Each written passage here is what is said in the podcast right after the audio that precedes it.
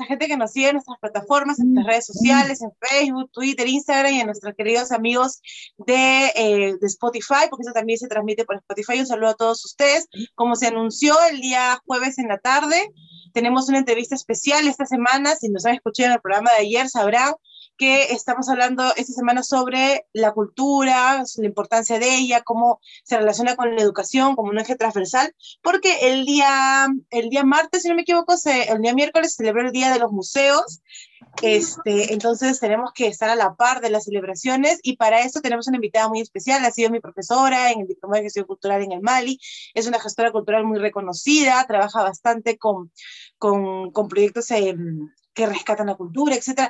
Es una persona que admiro mucho y de la cual he aprendido bastante del, del, mundo de la cultura, de verdad todo lo que me ha enseñado me ha servido, de hecho, para este proyecto también que ustedes están disfrutando, y es Gloria, Gloria Lescano. Bienvenida, Gloria, qué gusto después de tiempo de verte, ya de, de habernos graduado. Del, del, diplomado. Sí, ¿Cómo sí, estás, Gloria? Sí, bueno, muchas gracias por invitarme. Estoy muy bien, este, muy contenta de poder estar compartiendo este espacio para hablar eh, de la cultura y también, bueno, fue el Día de los Museos, pero también el viernes fue el Día Mundial de la Diversidad Cultural, así que está muy bien porque ha sido una semana con Mira, qué interesante. Sí, se nos escapó esa fecha, Araceli, de la diversidad cultural. No, creo que sí lo he visto en algunas, este, algunos fanpage de no sé qué ministerio he visto. Pero ya, de hecho, vamos a hablar algo seguramente el lunes, algo vamos a compartir sobre la diversidad cultural. Eso lo tenemos bien mapeado en el sector educativo, si nos los tienen así, si es un enfoque, si es un enfoque transversal, en la diversidad cultural lo tenemos así, ¿no? Muy, muy mapeado, muy marcado. Bueno, Gloria, el día de hoy, bueno, hemos planteado este, este tema de conversación que es... Eh, la cultura como enfoque no transversal en el sector educativo, ¿no? Cómo también puede transformar y desde tu experiencia, ¿no? Porque tienes bastante experiencia en proyectos culturales. Este, cuéntanos eh, desde tu perspectiva, ¿no? Primero, ¿qué es cultura? Para ponernos en contexto a las personas, porque el, el, el, el significado de cultura es muy amplio no es solamente relacionado al teatro o al cine, ¿no? Son bastantes cosas que abordan, que conforman el, el, el concepto de cultura.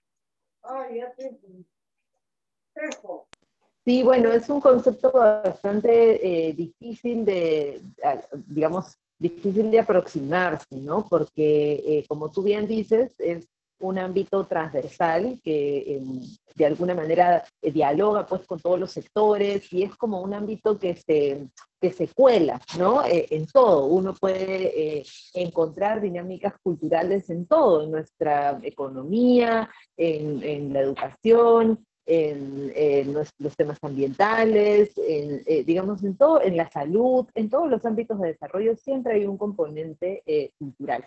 Entonces, si bien como tú dices, eh, digamos, podemos reconocer de manera, digamos, más común, más tradicional, la cultura como aquellos elementos eh, distintivos ¿no? de nuestras tradiciones, de nuestros saberes ancestrales, pero también de nuestra creatividad más contemporánea, ¿no? las creaciones, como tú mencionabas, vinculadas al cine, vinculadas al teatro, las artes plásticas, las artes visuales, ¿no? la música, los libros. Eh, creo que también es importante entender que la cultura eh, habla también de nuestros vínculos, ¿no? Digamos, a través del cine, a través del, de los libros, a través del teatro, eh, a través de nuestra artesanía, lo que se plasma ahí son las formas que tenemos los seres humanos de vincularnos, ¿no? Cómo, eh, cómo nos relacionamos, ¿no? Entonces, por ejemplo, aspectos vinculados a eh, situaciones como el racismo, la discriminación, eh, el machismo, la corrupción, también son eh, aspectos que hablan de nuestra cultura. ¿no? Y lo que hacen eh, nuestras dinámicas, eh, los objetos culturales como los que hemos mencionado, una película, un libro, em, una artesanía, es poner eso sobre la palestra y ayudarnos a forjar reflexiones, a poder mirarnos a través de esas creaciones culturales y generar también cuestionamientos y también visibilizar aquellos aspectos que eh, son características de nuestra cultura eh, positivas, ¿no? Nuestra creatividad, nuestra alegría, em, nuestra familiaridad, eh, esa capacidad que podemos tener también para, para digamos, sacarle la vuelta a situaciones difíciles, en nuestros vínculos comunitarios. Eh, todo eso también se plasma en nuestras eh, dinámicas culturales. Entonces creo que es importante como entender estos dos ámbitos, ¿no? Aquello más vinculado a la creación de objetos, productos o servicios culturales, pero es importante entender que el contenido de esos objetos, servicios, eh, manifestaciones culturales tiene que ver con nuestros vínculos, con nuestras relaciones, ¿no? Entonces por eso la cultura es un elemento tan importante para, eh, como tú mencionas, el ámbito educativo y otros sectores más del desarrollo. Efectivamente, sí, así es, Gloria. Yo me quedo, me, acabo de acordar justamente esto de la cultura positiva, ¿no? Eh, cuando debatíamos en clase, cuando decíamos, ¿qué es cultura, no? Entonces, cualquier expresión, ¿no? Ya lo habías dicho, puede ser, puede ser un producto, un servicio, una tradición, lo que sea, ¿no?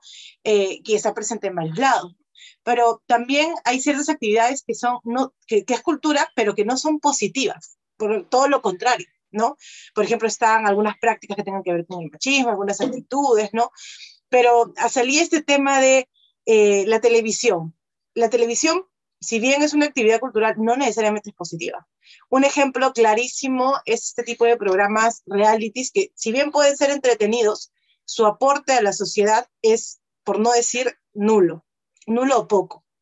Entonces, este tipo de cosas también hay que entender lo que es cultura también. Es, una, está expresando lo que una sociedad en ese momento está priorizando. ¿Qué está priorizando?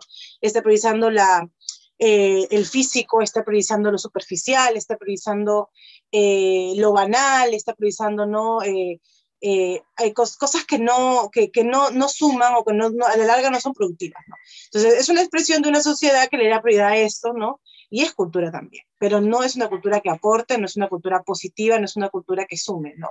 Entonces, entendiéndolo así, es como más, ah, mira, o sea, existen cosas que, si bien son tradicionales, ¿no? No necesariamente son positivas, ¿no? Ahí, eh, ahí está este momento cuando discernimos entre si, el, si la práctica de, de bueno, del todo, o sea, de la taquinomaquia, no me acuerdo bien cómo se llama, esto de torero, a mí particularmente no, no, no encuentro ningún disfrute en ver cómo este, matan a un animal, pero eh, sigue siendo una expresión cultural. Lo que pasa es que ya eh, en estos tiempos, pues un poco hay que reflexionar sobre qué cosas, ¿no? O sea, realmente merece la pena que una persona, un animal muera y, sufra y yo disfrute de ese, ese entretenimiento. Para mí, así sea muy carnívora o vegetariana, lo que sea, no lo veo yo así. Pero así es, ¿no? Igual con, con la televisión, ¿no? Tenemos este, ese tipo de realities que a mí, a mí particularmente yo lo veo entretenido para un adulto, pero no lo veo positivo para un ambiente familiar, para los niños, porque se está priorizando y está distorsionando un poco a los más chiquitines eh, el concepto del éxito, está distorsionando un poco hasta los complejos, ¿no? Eh, doy hasta un poco esta reflexión porque me he acordado y eh, cuando hablo de ese tipo de programas, de por sí mi abuelita lo ve, es muy fan, pero ella es una, persona mayor, no va, eh, no, no va a cambiar. Pero los más chiquitines crecen con la idea de que tienen que tener ese tipo de cuerpo, ese tipo de vida, ese tipo de cosas, y se les distorsiona totalmente la mente. Y, y nosotros desde nuestro, desde nuestro lado eh, tratamos de, de, trabajar un poco, de romper estos, estos estereotipos, pero este tipo de, de, actividades no ayuda mucho a que se pueda romper, y, y sobre todo porque los papás no apoyan, no entienden que esto los niños no pueden ver no, a mi percepción no pueden ver, como tampoco mi percepción, en mi opinión, esa es una opinión personal, tampoco eh, a los 13, 14 años deberían tener redes sociales. Esa es mi observación, porque es muy duro también este tipo de cosas, pero ya, ya depende también de cada familia, de cada, cómo manejan pues, los papás o los tutores en este caso. Bueno, habiendo aclarado esto de, de, hay que diferenciar un poco, ¿no? ¿Qué, qué, qué, actividades culturales son positivas que podemos integrarlas, ¿no? Eh, desde tu experiencia, Gloria, ¿cuáles han sido em, las actividades que mejor unen a, a una comunidad, ¿no? Eh, ¿qué, ¿qué, prácticas, ¿no? Eh, pero poniéndolo en un plano más como de ciudad de repente, puedes hablar también desde, desde bueno, cómo ha funcionado en provincia, de repente aquí algunas iniciativas, porque sé que hay bastantes iniciativas, de hecho, estoy en grupos de, de actividades este, civiles que me sorprende cómo los eh, los jóvenes están tomando ya haciendo más participación más activa, ¿no? Pero Gloria, desde tu punto de vista eh, de tu experiencia, ¿no? Coméntanos. Sí, bueno, eh, prácticas culturales son, como tú bien has mencionado, diversas, ¿no? y en nuestro país bueno, no, no podría decir cuáles han funcionado mejor, pero digamos lo que eh, uno puede identificar es que en cada pues, eh, eh, distrito, centro poblado, en cada territorio, ¿no? cuya organización, por más pequeña que sea, siempre existen elementos importantes que ayudan a definir y acelerar la diversidad. ¿no? por ejemplo, podemos encontrar las danzas, que en nuestro país pues hay una diversidad enorme y cada territorio tiene una danza eh, particular eh, y una misma danza puede ser practicada de diversas formas hasta en diferentes cuadras, ¿no? En una, en una, en una misma comunidad, ¿no? Luego tenemos, por supuesto, la gastronomía, Luego tenemos, por supuesto, en las danzas también eh, vienen siempre acompañadas con la música, ¿no? el, Perú es un país eh, que celebra, ¿no? Es un país con condiciones muy adversas, pero creo que por eso también hay como mucha necesidad de celebrar. Y en las celebraciones siempre hay danza, hay música y hay comida, ¿no? Eh, y, y, creo también que, digamos, en todos los espacios uno puede encontrar también peruanos, peruanas, que desarrollan prácticas eh, artísticas muy diversas, ¿no? Por ejemplo, la artesanía, por ejemplo, también la escritura, la poesía, eh, eh, también las artes escénicas, ¿no? Pero creo que es importante entender que, digamos, estas prácticas o dinámicas culturales en nuestro país siempre tienen que ser miradas desde el enfoque intercultural, ¿no? Cuando uno habla, por ejemplo, de la danza o cuando uno habla del teatro, en nuestro país es importante entender que eso no sucede únicamente en un escenario o no únicamente no se forma para eso en una escuela, sino que es parte de nuestra cultura viva, de nuestros vínculos comunitarios, sociales, familiares, y ahí es donde se recrea y se mantiene, eh, eh, digamos, vigente, ¿no? Y tiene este, esta función que tú has mencionado de eh, digamos, generar un sentido de comunidad, de pertenencia, ¿no? que es algo muy importante para la construcción de la propia identidad. Y sobre esto, una segunda cosa que quería mencionar es que es bien importante em, celebrar la diversidad. Yo, em, como tú has mencionado, trabajo mucho en temas de política cultural y siempre reconozco que hay como una necesidad en, en los territorios de hablar de la identidad cultural de un pueblo, ¿no? O la identidad cultural de una región, o la identidad cultural de un país. Cuando lo que hay es culturas y hay identidades diversas, ¿no? Y no hay como una forma de poder establecer cuál es este, la, la única y sola identidad de un espacio, ¿no? Yo lo veo mucho con las danzas, por ejemplo, ¿no? ah, esta danza se baila de determinada manera. Y si no, este, este grupo no la baila de esa forma o ha hecho una adaptación o ha hecho una fusión o ha hecho tal, ya está tergiversando lo tradicional. Cuando en realidad ¿Qué es lo tradicional? Lo que uno conoce, porque previamente lo que uno conoció probablemente se bailaba de otra manera. Entonces creo que es muy importante siempre también cuando hablamos de, la cultura, hablarlo en plural y celebrar que sea diversa, que sea amplia, que sea plural y eh, reconocerla como un ámbito que no podemos em, controlar, ¿no? Y que, y que celebremos ese, ese dinamismo que tiene porque es lo que la, la hace rica, ¿no? Eso, eso último que has dicho, Gloria, de verdad que sí. Eh, en clase a veces eh, ah, puedo ser muy radical con mis compañeras. Yo le digo un saludo a mi salón a primaria 5. Es que no existe una, eh, una cosa de todo. El peruano tiene que pensar así, tiene que ponerse tal cosa o tiene que usar tal cosa para ser peruano. Y digo, no, o sea, existen identidades. Y el término de pertenencia es algo que nosotros los educadores tenemos que tatuarnos para que el niño, o sea, para, para nosotros influir en los niños en el sentido de que tienen que sentirse conectado con eso. Y es algo bien curioso porque eh, yo, yo lo veo, voy a poner un ejemplo de cómo funciona esto de la pertenencia. Cuando yo bailo caporal, no sé si te acuerdas que inicié justo cuando estábamos a finales del, del, diplomado, me metía al caporal, entonces es un universo totalmente diferente eh, cuando ingresas toda la cultura de las danzas, ya sea por, por, regiones, porque en Lima hay muchos este, centros culturales de cada, de cada región, de Purima, de Ancash, de Ayacucho, de Puno, ¿no? claro, uno tiene una industria más grande que otra, ¿no? Por lo mismo que tienen más, más, más, más gente activa, pero eh, cuando yo inicié en esto, empecé a, bailar, me acuerdo, en el campo de Marte, y a mí me parecía alucinante cuando llegaba al campo de Marte, porque no solamente era caporal, ¿no? Ensayaban todo tipo de, de, agrupaciones y asociaciones. Estaban las personas que bailaban música afro, bailaban música hindú, los chicos que bailaban K-pop, el caporal por allá, guaylas por allá, una danza de acucho por más, más por el fondo. Entonces era como un festival de danzas, Gloria. Y cada viernes y sobre todo los sábados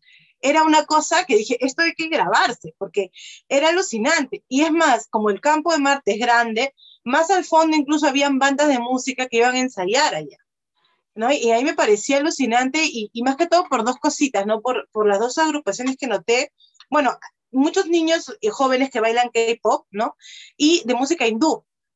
Y yo pensaba, ¿no? ¿Cómo países que están al otro lado del mundo pueden tener una influencia en estos jóvenes? ¿Y es por qué? Porque hay una conexión, con, porque se sienten identificados. De ahí viene el término de identidad, ¿no? Eh, esto es alucinante porque viven en, no, nunca, probablemente la mayoría no han ido a estos países, pero se sienten conectados. Otro ejemplo, claro, por ejemplo, en mi caso, yo nunca he ido a Puno. Yo no he viajado, habré, he viajado a Ancash he viajado a Piura, pero nunca he ido eh, a Puno. No he ido tan al, tan al centro, y, y, pero me siento conectada con una danza en la cual eh, me siento feliz y me siento libre de practicarla. Me creo una identidad sin necesidad de tener un familiar, porque no tengo familiares que, que escuchen esta música. Yo simplemente la escuché de niña, me gustó, lo veo en la televisión, comienzo a escuchar la música, sigo en los grupos y terminé bailando. Me, me, encanta, me siento identificada, me siento conectada, me siento como, como parte mío, ¿no? Como parte de mi identidad personal, ¿no? Y de mi construcción personal. Y esto es, eh, es comienzo estas experiencias porque es el, creo yo que es un ejemplo claro de lo que es pertenencia, ¿no? Probablemente muchos chicos que no necesariamente eh, este, viven, o sea, siempre vivido en Lima y comienzan a bailar, no sé, pues guaylas, porque se conectan con esa música, o porque tienen un pariente o familia que viene de ahí y les ha transmitido esa conexión y ellos también se han sentido pertenecientes sin necesidad de estar ahí, ¿no? Entonces es lo, lo interesante de, de, la cultura, ¿no? Si, sin necesidad de estar tan cerca, podemos sentirnos conectados. Imagínense los que están dentro de esa misma comunidad, qué, tan, qué tanto conectados pueden estar, ¿no? Entonces, eh, digo todo esto porque el, el, sentido de pertenencia es eso, y dentro del, del sector educativo, es un poco tratar de que eh, el niño se conecte o, o, o, perciba lo que hay a su alrededor, ¿no? Y pueda de alguna otra manera conectarse. De repente, bueno, en el Callao eh, tenemos mucho lo que es eh, los ritmos como la salsa, ¿no? Eh, toda música tropical se escucha bastante aquí, pero también hay, hay, hay otras cosas que he notado, por ejemplo, la práctica no de la baile, sino de la música, que un poco que conéctense con la música o el deporte, ¿no? Es lo que hay a su alrededor que pueden de alguna otra manera sentir como parte de su identidad en el distrito, ¿no? Eh, lamentablemente ya tradiciones como la pesca y esas cosas no se viven en Callao Central, de repente más en Ventanilla, pero más alejado, más al norte, eh, ya no se tienen esas prácticas, pero por ahí un poco que conectarnos, ¿no? Sentir que, hacer que los niños se conecten con lo que está a su alrededor, ¿no? Y por qué no de repente conectarse con otras, otras tradiciones que se practican en otros lugares del Perú porque también, como me había mencionado en los ejemplos anteriores, no necesariamente tienes que estar en esa zona o tienes que haber venido de esa zona para tener esta identidad, esta pertenencia, ¿no?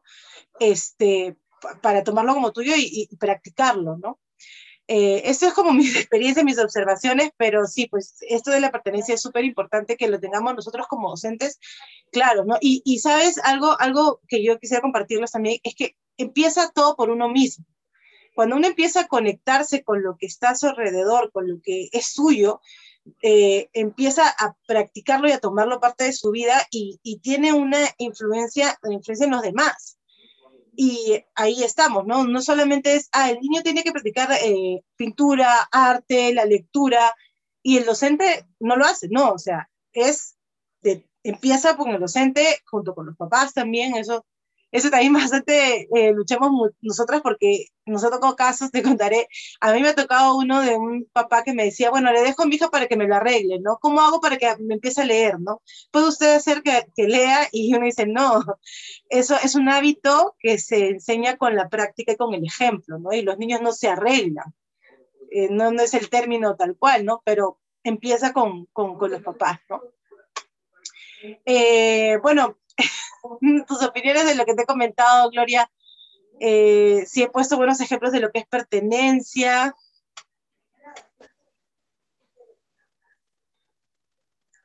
Uy, me cortó un poquito, pero creo que me, me has preguntado sobre mis opiniones sobre los temas que has comentado de pertenencia.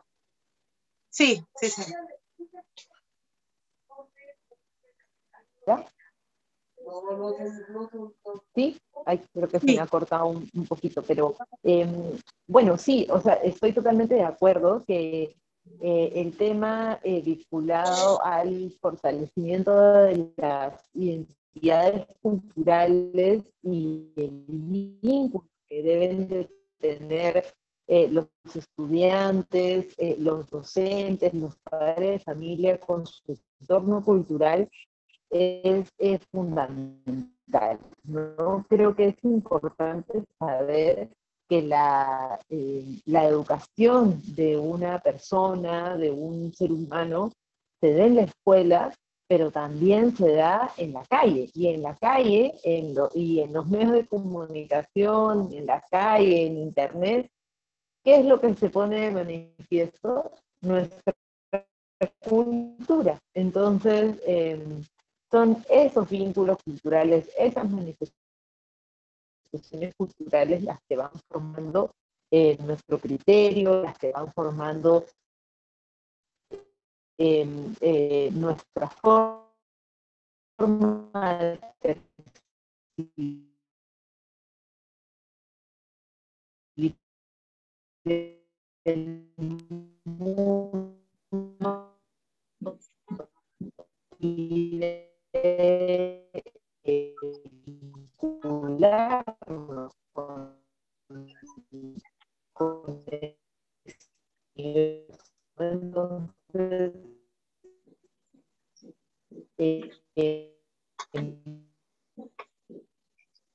Uy, me parece que tuvimos un problema técnico me confirman el, equipo de producción si Gloria vuelve a ingresar al Zoom. Ya estábamos entrando en la parte final casi. Eh, bueno, primero eh, eh, agradecerles a los que nos están escuchando. Estoy buscando casi algunos comentarios. Ari, ¿me confirma si ingresó Gloria? Ah, bueno, Andraguita, debe ser su internet. Sí, bueno, a ver, voy a escribir eh, aquí detallitos técnicos. Por favor, un momentito. Bueno, en lo que estamos aquí contactándonos con Gloria.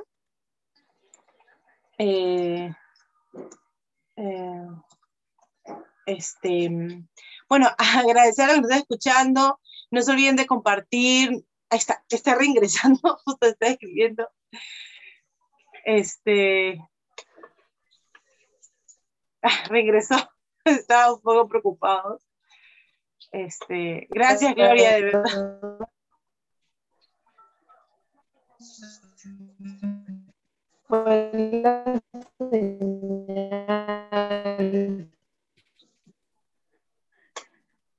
¿Cómo?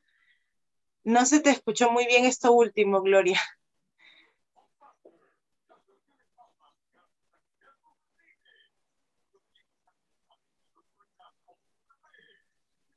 Si no se te escuchó lo último, Gloria, pero... Eh, eh, ya. Este... ¿eh? Ya, ahora se te escucha un poco mejor. Sí, se te escucha un poco mejor, solo que por momentos claro y luego por momentos este un poco así.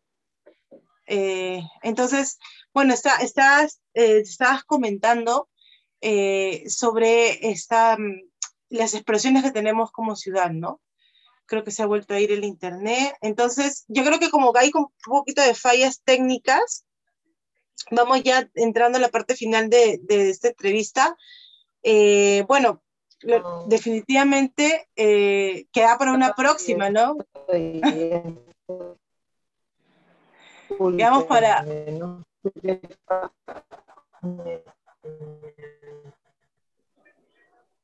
Uy, no, no te, no te entendí muy bien esto último tampoco. Pero bueno, Gloria, de verdad, muchísimas gracias por... Eh, sí, con este mejor señal, no sé qué pasa, no, no solo no, a veces, a veces pasa, créeme, a, mí también me ha pasado en momentos así, he tenido que recurrir a mis megas y aún así he tenido problemas. Sí, entendemos eso, pero de verdad, de, todo corazón, está súper bueno todo lo que estás comentando porque este, a, mi percepción, eh, desde que, bueno, yo en mis clases contigo, es una super capa, con, con algunas compañeras siempre comentábamos lo, lo super capa que es Gloria, eh, lo meticulosa, ¿no? Este, la profe Gloria, ¿no? Que, en verdad aprendimos un montón y, y, bueno, nos quedamos con, con, el compromiso de otra entrevista más porque de hecho vamos a entrar a una segunda eh, parte de la temporada. Nosotros tenemos una temporada de 10 episodios, para los que nos están escuchando, ¿ok? Que nos sigue. Entramos a un break de una semanita y de ahí volvemos con los cinco episodios y estos últimos cinco episodios van a ser... Eh, los más picantitos porque vamos a hablar ya de temas, eh, entramos a, a, al Bicentenario, y es como mi fecha más esperada de los últimos tres años desde que supe el proyecto Bicentenario. Y tenemos temas muy buenos que vamos a hablar en esos cinco programas que nos quedan. Y de hecho, Gloria, te doy esta invitación para que nos puedas acompañar en una de esas transmisiones. Este, y podamos hablar un con mejor señal. No sé, me da mucha pena que no haya no haya podido eh, funcionar. Discúlpenme, pero bueno, eh, no sé, a veces, a veces la señal falla, pero ya seguramente para una, una siguiente eh, podremos profundizar un poquito más.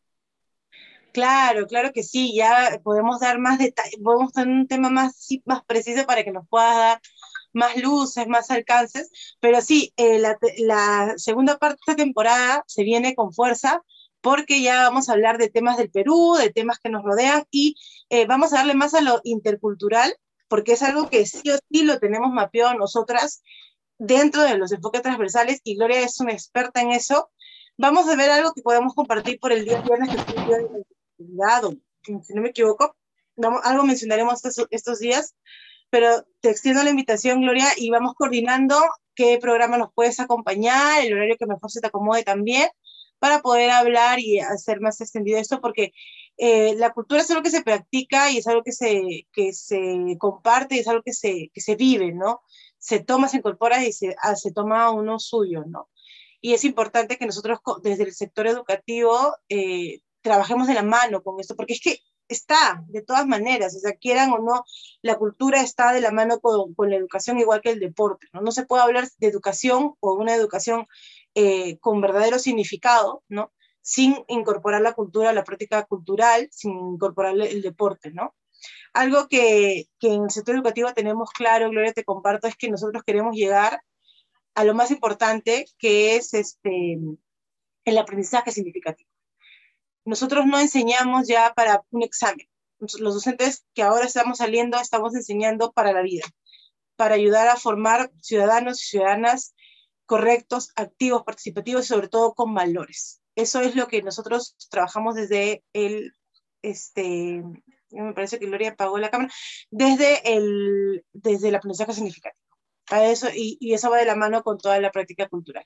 Gracias, Gloria, de verdad. Qué bueno, qué, bueno, gracias. Sí, apagué la cámara porque de repente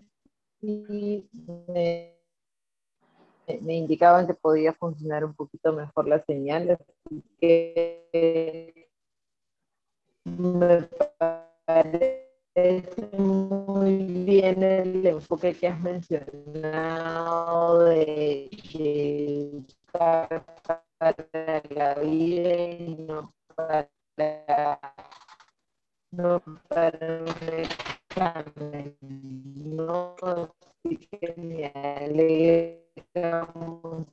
que el esté a nivel educativo,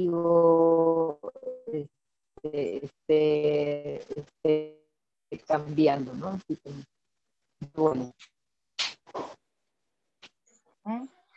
Sí, así es. Eh, el sector educativo, bueno, por lo menos eh, estas profelocutoras lo tenemos clarísimo y desde nuestra, desde nuestra posición tratamos de, aunque sea un poquito de ayuda, nuestro granito de arena para que podamos ayudar a formar a ciudadanos y ciudadanas mejores para, para que el Perú crezca, ¿no? El Perú son sus personas y si las personas no cambian, no vamos a ver un cambio real y la transformación que queremos.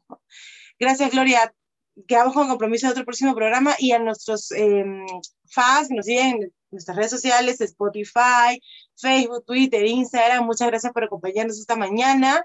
Ya saben, denos me gusta, comparten y más que darnos muchos likes, escúchenos porque la información que estamos compartiendo es muy buena. Esto es un espacio de diálogo para que se informen de todo lo que eh, consideramos que deben de saber. También los que son profesores o los estudiantes de docencia están invitados a escucharnos. Entonces, eh, de todo corazón, por favor, escúchenos. Escúchenos y gracias. Y recuerden que lo esencial es invisible a los ojos. Muchas gracias.